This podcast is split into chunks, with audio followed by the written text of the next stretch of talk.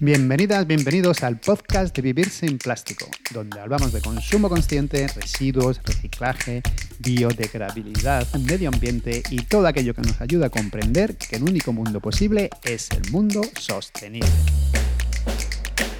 Hoy repite en nuestro programa Alicia Mateos, una científica especialista en microplásticos y, como ella misma dice, con pasión por la contaminación plástica, con la que vamos a hablar de bolsitas de té.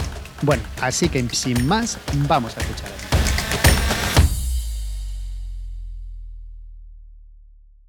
Hola Alicia, encantado de tenerte otra vez aquí en nuestro podcast, esta vez para hablar de test, bueno, más concretamente de las bolsas de test e infusiones.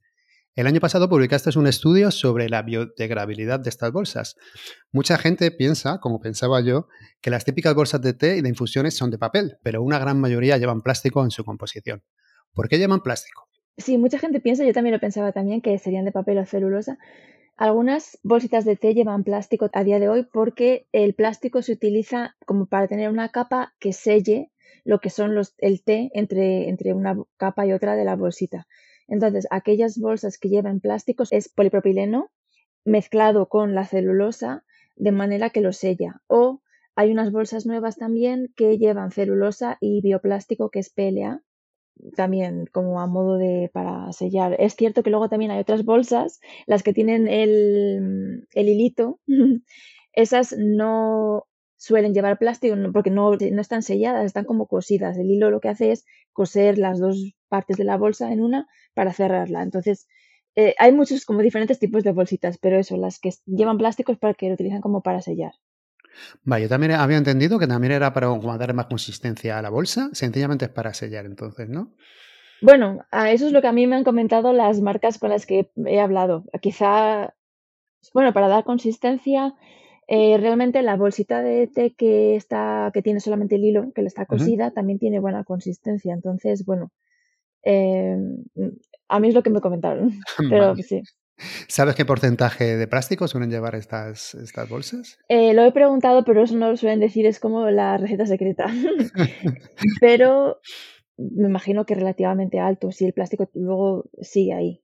Pero eso no, te lo suelen decir. Mm, vale.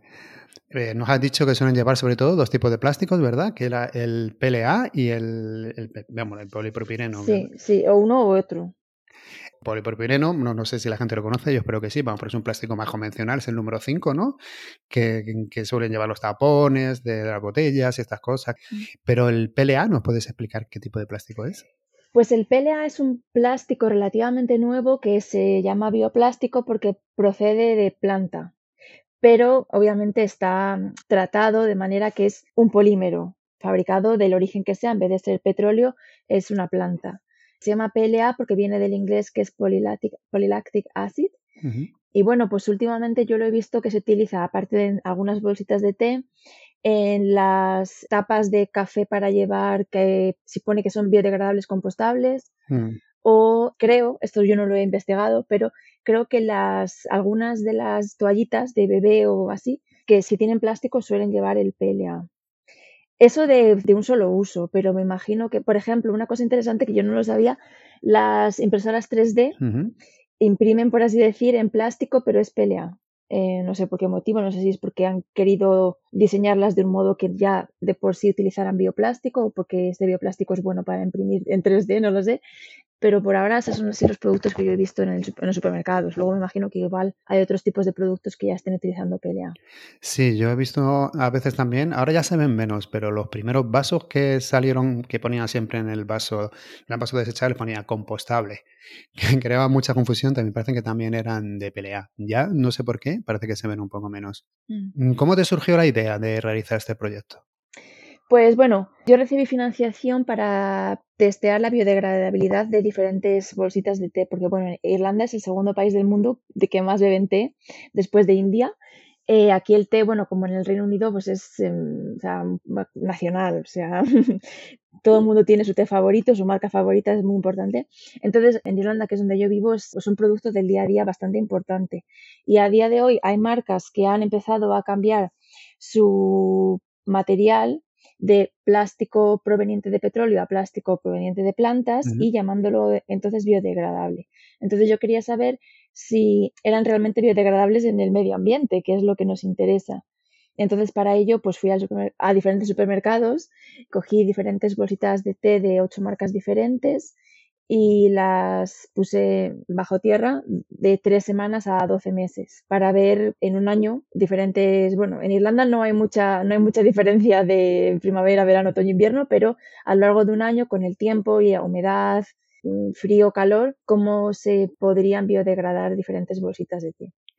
¿Qué tipo de bolsistas elegiste? ¿Qué cuatro tipos de bolsas fueron? Pues realmente lo que yo hice fue ir y coger, yo tenía que coger máximo ocho porque tenía unas, unos, cuadrados en los que testear, entonces podía máximo ocho marcas diferentes para tener réplicas, etcétera. Entonces elegí ocho que parecían diferentes a simple vista o, o si en el packaging ponía de que estaban hechas, pero normalmente no lo suelen poner.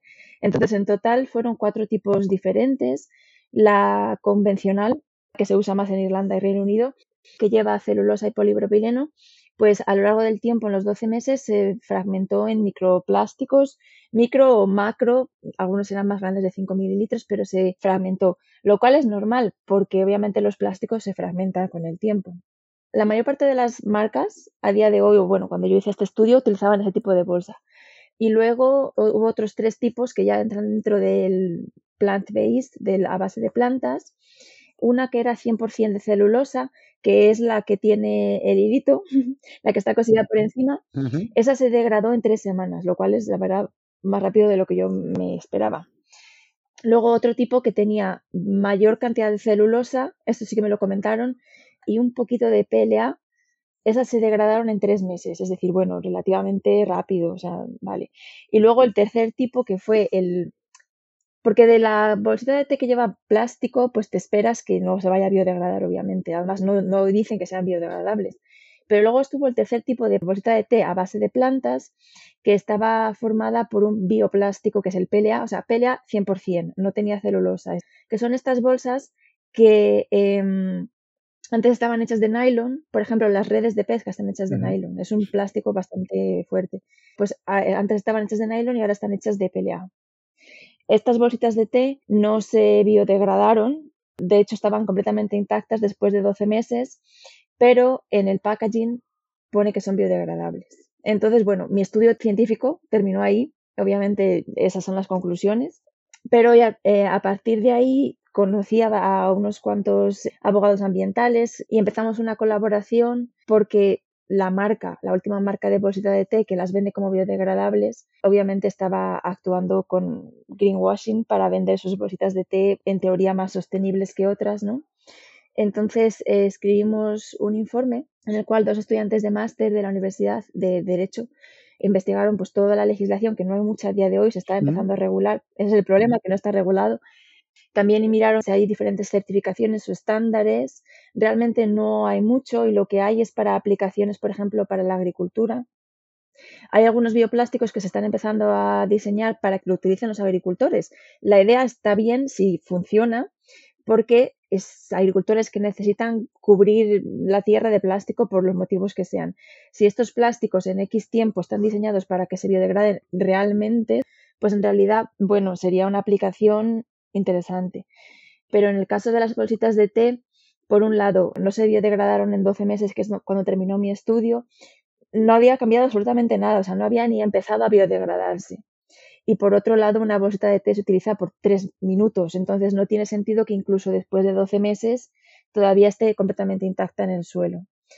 Entonces, bueno, con esas conclusiones escribieron el informe, que es como una queja informal desde el punto de vista del derecho ambiental, que, bueno, se publicó ayer, eh, el 21 de febrero, para que la gente sepa cuando salga el podcast.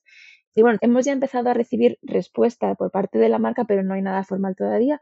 Entonces no sabemos. Lo que debería ocurrir es que la queja se ha mandado como a consumo en España, pero en Irlanda, que son los que deberían actuar e investigar este caso y ser como el punto intermedio entre nosotros, por así decir, y la marca. Ahora no sabemos cómo la marca actuará. Obviamente ellos también tienen sus puntos de vista.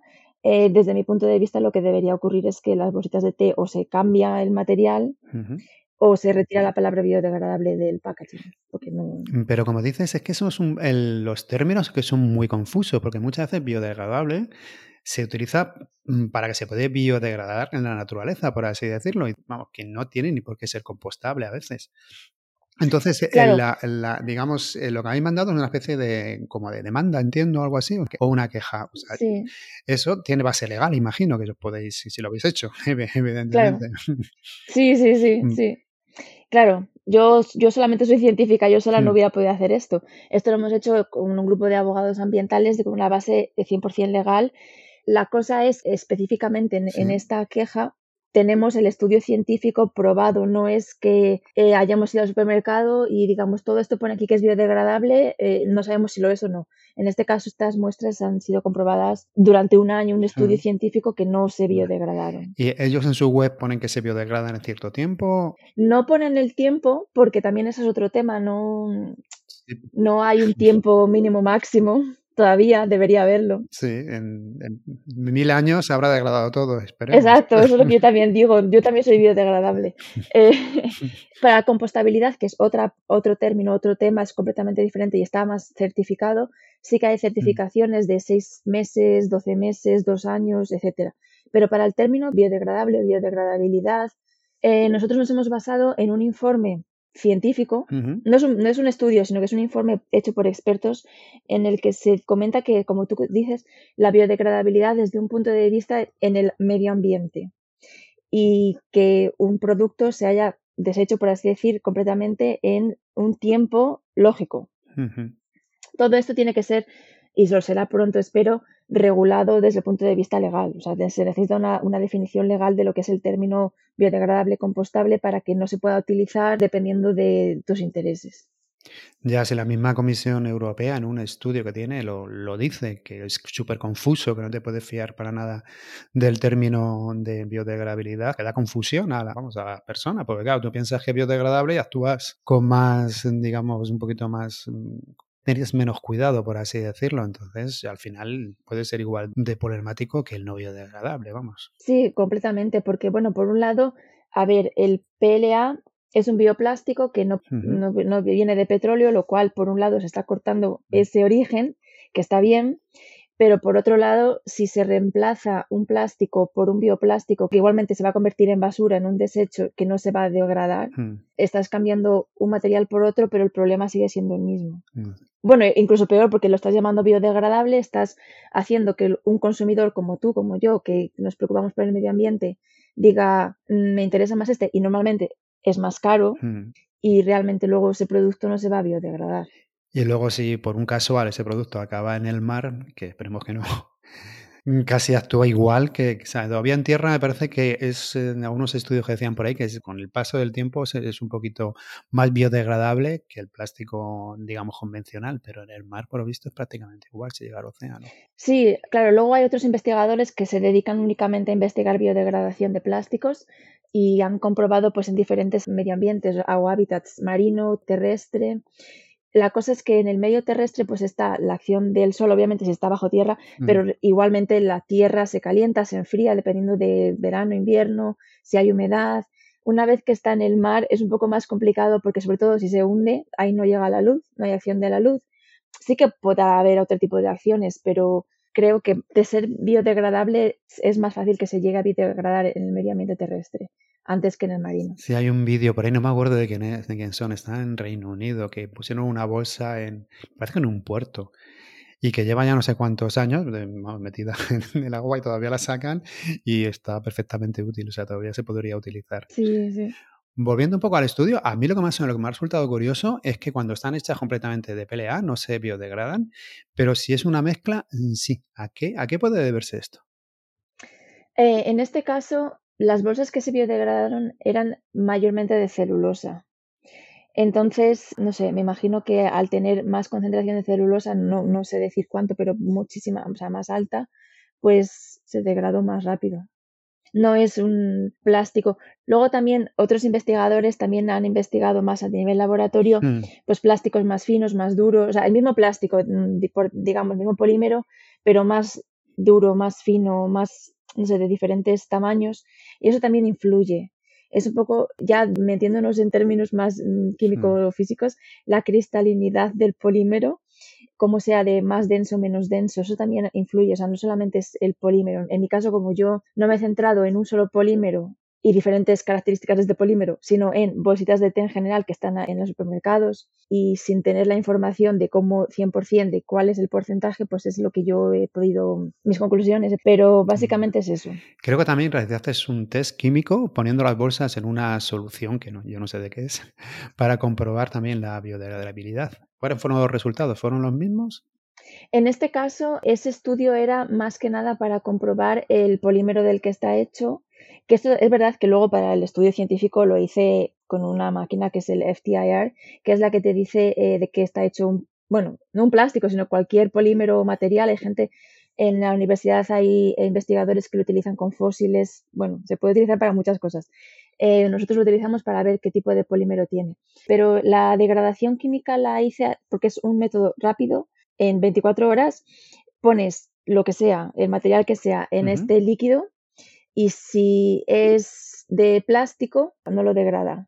Si no es de plástico, es decir, en este caso los que, lo que sea celulosa, se degrada completamente. Entonces eso es una técnica más rápida, más de entrar por casa, aunque bueno, se utilizan químicos que tienes que estar en un laboratorio para hacerlo, para ver, pues eso, ¿tiene plástico o no? Es para ver un poco degrada, degrada la celulosa. ¿Tienen las marcas alguna obligación de decir cuáles son la composición de las bolsas que utilizan? Yo me imagino que no, ya que hay muchas que, por ejemplo, lo que yo me fijé es que las que tienen polipropileno, pues no lo pone, no lo anuncian. Estas bolsitas de té están hechas de polipropileno.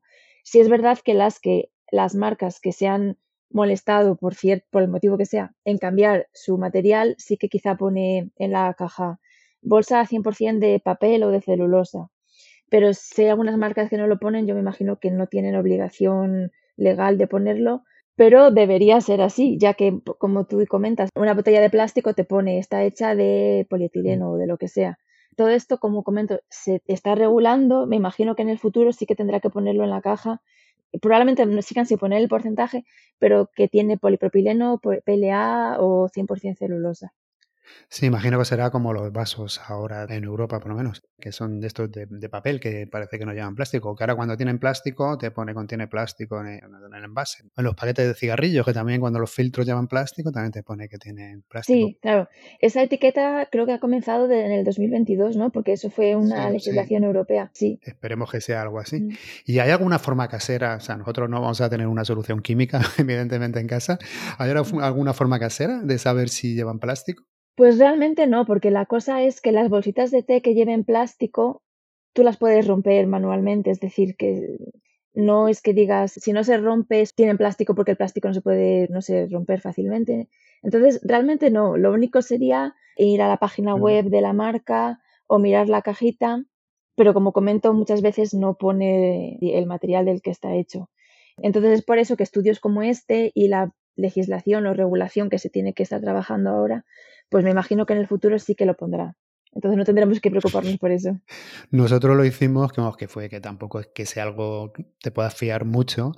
Y era con las que tenían las típicas que tiene polipropileno. Las vaciamos y las quemamos un poquito y de verdad que olían a plástico, pero a, plástico quemado. O sea, tampoco es una forma mm, sea, muy práctica ni, ni que yo que sé, ni que sea muy fiable, pero es la forma que lo hicimos nosotros.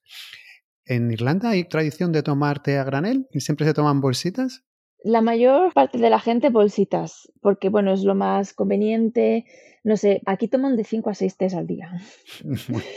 Entonces, pues tienes la caja de la bolsita de té, te la pones. Pero bueno, sí es verdad que la gente que le gusta mucho el té sí que lo toma a granel. Incluso en la facultad hay varias personas que tienen su tetera y para hacerse sus propios tés. Pero bueno, yo creo que es más a nivel personal de si te gusta más el té o menos, si te importa más o menos. Pero sí es verdad que es que hasta hace poco mucha gente pensaba que era papel, entonces tú pensabas que lo ponías en la basura, incluso mucha gente aquí hace compost, entonces mucha gente se pensaba que lo estaba poniendo en su compost, lo cual luego lo tiraba en su jardín y esto se iba a, a biodegradar, pero claro, también un poco falta de información. Sí, aparte que eso siempre me parece que lo ponían en, o sea, la información cuando te pones de lo que puedes compostar, siempre ponía que la bolsita este de té que sí, que pues las podías, eso cuando yo vivía en Inglaterra me parece que lo, que lo ponía, que la podías tirar al, al compost.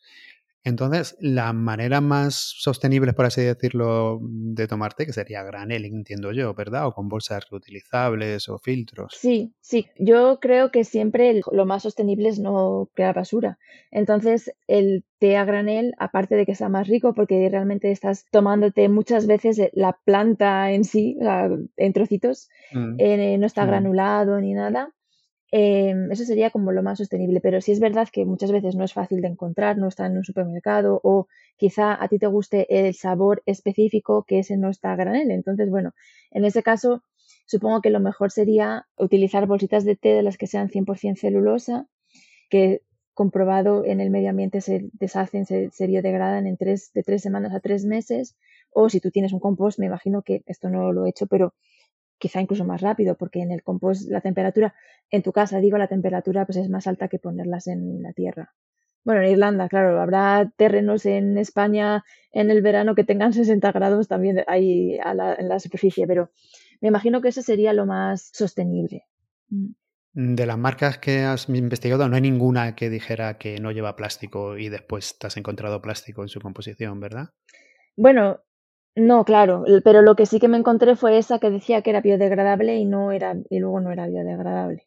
Sí, ha sido la, la única cosa curiosa, por así decirlo. Mm.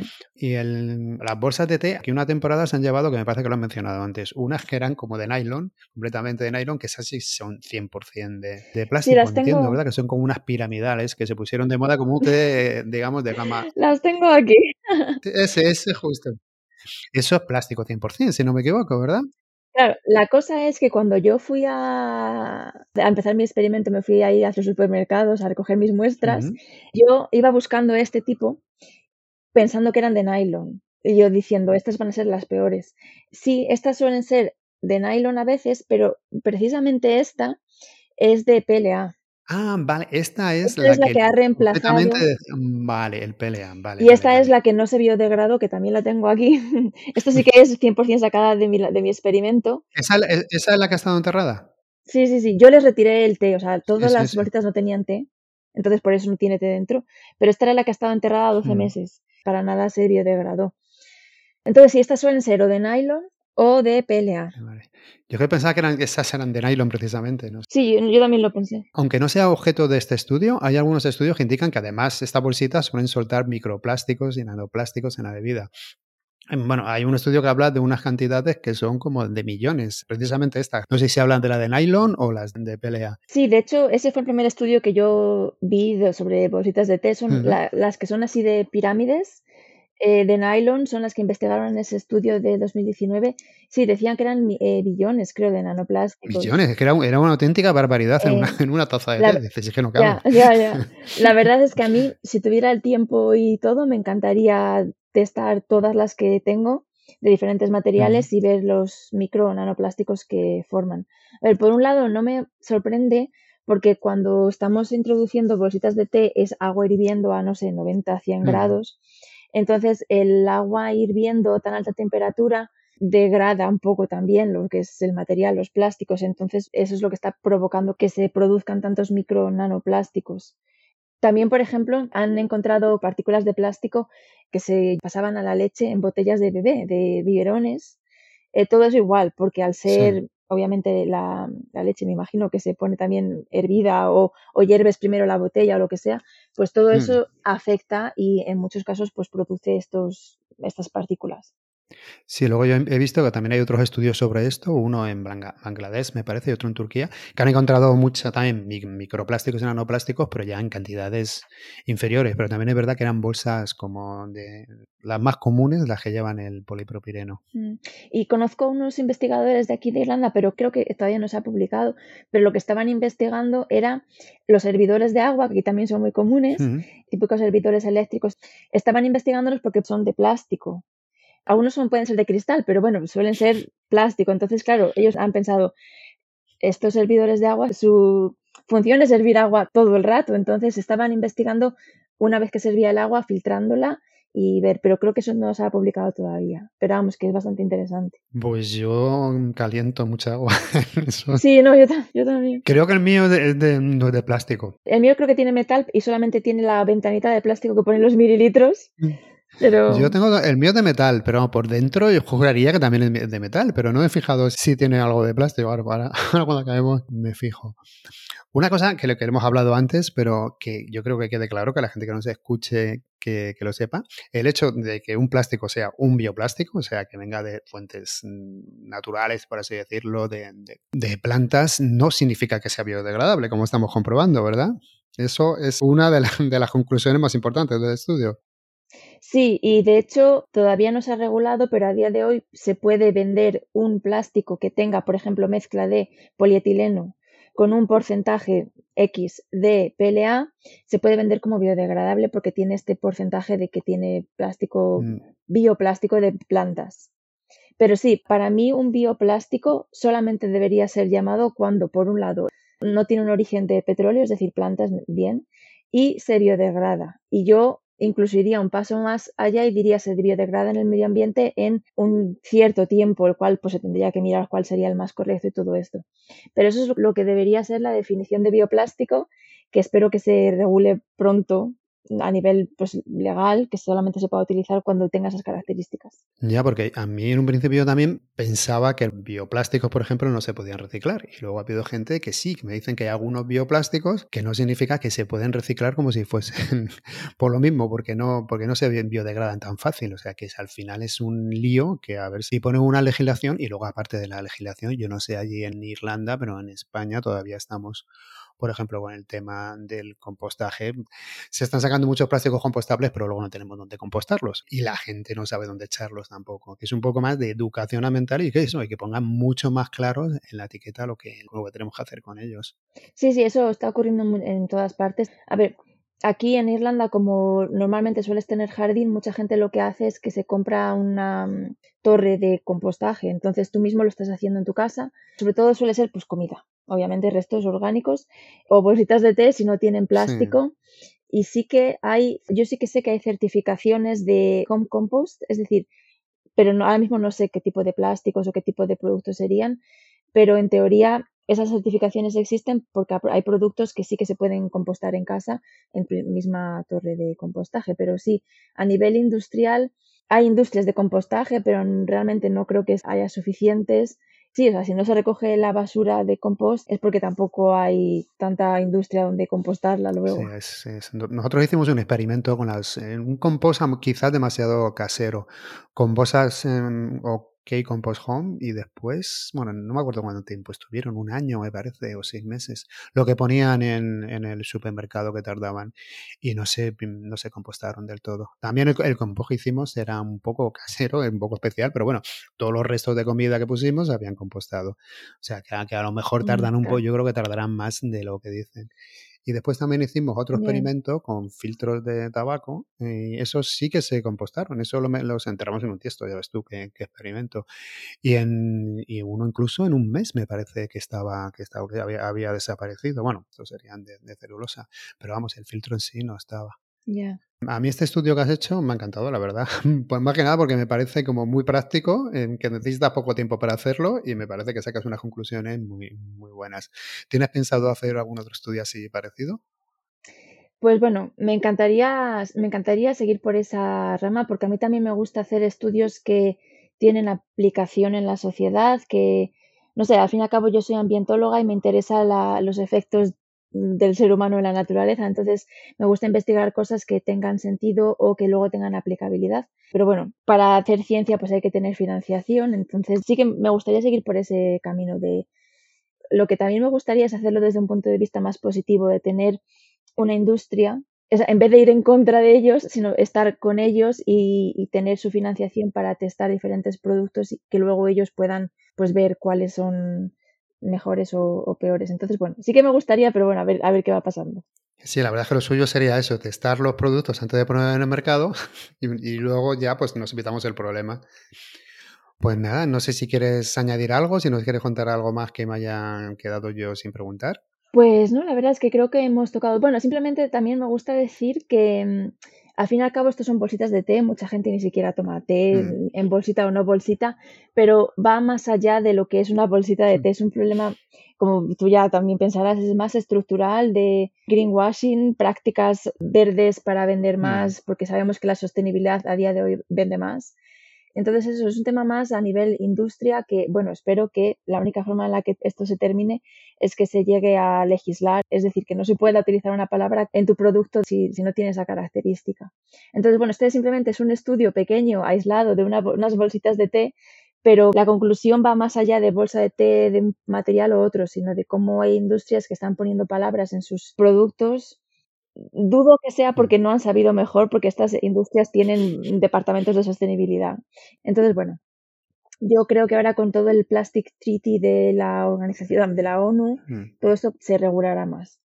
Sí, lo que, pasa es eso, que puede sonar como diciendo, ¿para qué te preocupas por una bolsa de té, por todo el plástico que hay por ahí suelto? Pero lo que tú dices, que no es, eh, es exactamente eso. La regulación que tienes y el greenwashing que tenemos, sobre todo, es increíble. La palabra sostenibilidad, dices, como dices, aparece en todos los lados. Y si entras en el supermercado, y muchas veces me fijo y dices, madre mía, digo, si es que sostenible, o sea, casi es raro ver un, un envase que no te ponga alguna alegación a sostenibilidad. Entonces, pues claro, pues eso al final da confusión a, a, todo el mundo. Si eres un consumidor que, pues, yo que sé, consumes y intentas claro. comprar lo mejor posible, pero tampoco te interesa mucho este mundo, pues es que no te das cuenta. Tú lo compras con toda tu buena intención y al final, pues no se está haciendo ninguna diferencia.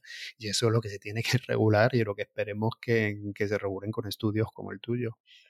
Sí, porque desde el punto de vista del consumidor también es injusto. No, no, no todos tenemos que ser científicos y hacer experimentos. Mm. Tenemos que ir al supermercado y saber que lo que estamos comprando, si pone que es algo, de verdad lo es porque ha sido comprobado. Eso es lo que espero que sea. También poco a poco, como tú dices, se han puesto en el mercado bioplásticos antes y luego toda la regulación o los estudios han venido después. En general, esto ocurre con muchas cosas. Pero, por otro lado, que las industrias en general se estén preocupando tanto por vender sus productos como más sostenibles es porque saben que hay cada vez más gente que le interesa esto. Entonces, por un lado, eso es positivo. Hmm. Lo negativo es cuando, a sabiendas o no, caen en greenwashing de vender un producto sostenible cuando luego no lo es. Entonces, bueno, yo también quiero pensar, porque soy así, que mm, las industrias están interesadas, ya sea por el motivo que sea, que sea por vender más, en ser más sostenibles mm. y que con estudios como estos pues puedan elegir mejor en el futuro qué productos o qué materiales utilizan para sus mm, envases o lo que sea. Yo ahí, como siempre, tengo Depende del día, lo veo de una forma y otra. Porque es verdad que dice, bueno, las industrias, que vale, que si lo están haciendo mal, por un lado dice, bueno, en algún momento tenemos que empezar a hacerlo bien, ¿no? O sea, eh, como te dicen eso, vamos a empezar cambiando poco a poco. Pero ¿qué pasa? Que a lo mejor empiezan cambiando poco a poco y lo ponen, y por nada que hacen, te ponen un reclamo increíble, que a mí es una de las cosas que me cabrea, ¿no? Dice, bueno, pues empieza poco a poco, pero no pongas ahí como, o no lo vendas como que estás cambiando el mundo. Empresas muy grandes, cada vez que cambian una cosita, te salen todos los periódicos como si fuesen, no sé, como si hubiesen solucionado todos los problemas del planeta. Y eso es un, es un poco a mí lo que personalmente me cabrea. Pero bueno, eso, como dices tú, poco a poco, esperemos que vaya cambiando y Sí. que las empresas, pues eso, se den cuenta de que, de que no, no, que no pueden seguir haciendo tanto greenwashing y que también que se controle, que haya, como dices, que haya leyes que te digan esto no se puede poner. Bueno, me parece que ya un- en España, en términos de envase sostenible o sostenibilidad, va a tener que, ya tiene alguna regulación que antes no la tenía, Mm. que no se va a poner así como así. Pues me parece perfecto, me parece que sí es como debería ser y, y también pues eso, que en los productos ponga cuál es el polímero o el material de lo que está hecho, porque eso, mucha gente pues en cuanto a las bolsas de té pues no sabe realmente mm, qué- de qué están hechas las bolsitas de té. Y encima estamos bebiendo plástico en el té. Eh, pues nada. Alicia, muchísimas gracias por tu tiempo otra vez y encantado de tenerte otra vez aquí en nuestro podcast.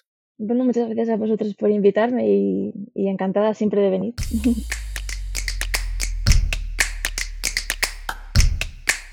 Espero que te haya gustado esta charla.